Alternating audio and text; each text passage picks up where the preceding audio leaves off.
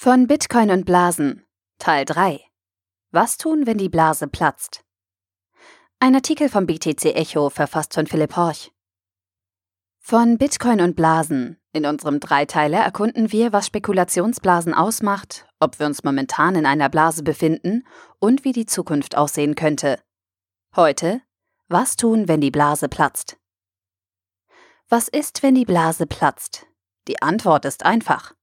Abwarten, platzen lassen, vielleicht etwas Tee trinken. So wie immer. Erfahrene Kryptoenthusiasten kennen das. Während alles schreit, dass das Ökosystem zerstört ist, kauft man in aller Ruhe nochmal nach und schaut sich an, wie es weitergeht. Denn irgendwann wird sich ein Teil der Kryptowährungen durchsetzen.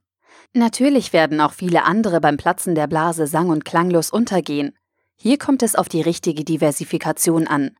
Überlegt man sich gut, was man sich ins Portfolio packt, stehen die Chancen auch relativ gut, dass etwas Vernünftiges dabei ist. Außerdem werden sich nicht nur Kryptowährungen an sich, sondern vor allem die Technologie hinter und unter ihnen durchsetzen. Welche genau das sein wird, ist letztlich fraglich. Hier ist der Blick in die Vergangenheit äußerst hilfreich. Sollten wir uns tatsächlich in einer Blase befinden, ist das nicht weiter schlimm. Etwas wird von ihr übrig bleiben. Dr. Daniele Bianchi, der in der aktuellen Situation starke Parallelen zur Dotcom-Blase erkennt, dazu gegenüber BTC Echo, ich glaube, der Wert liegt in der Technologie unter den Kryptowährungen. Man schaue sich Amazon an. Bevor die Dotcom-Blase geplatzt ist, stieg Amazon von 25 US-Dollar auf 100 US-Dollar und sank dann wieder auf 25 US-Dollar. Jetzt liegt sie bei 1400 US-Dollar. Sicher, auch wir besitzen keine Kristallkugel, doch die Geschichte wiederholt sich bekanntlich häufig und die Zeichen sprechen für sich. Sobald die Technologie in Ordnung gebracht war und die Fehler behoben worden sind, wurde sie berühmt und ihr Wert wuchs an. Mich würde es nicht überraschen, wenn dasselbe auch bei Kryptowährungen passieren würde, sobald die Probleme behoben sind und die schlechte Presse verschwindet, meint Dr. Daniele Bianchi.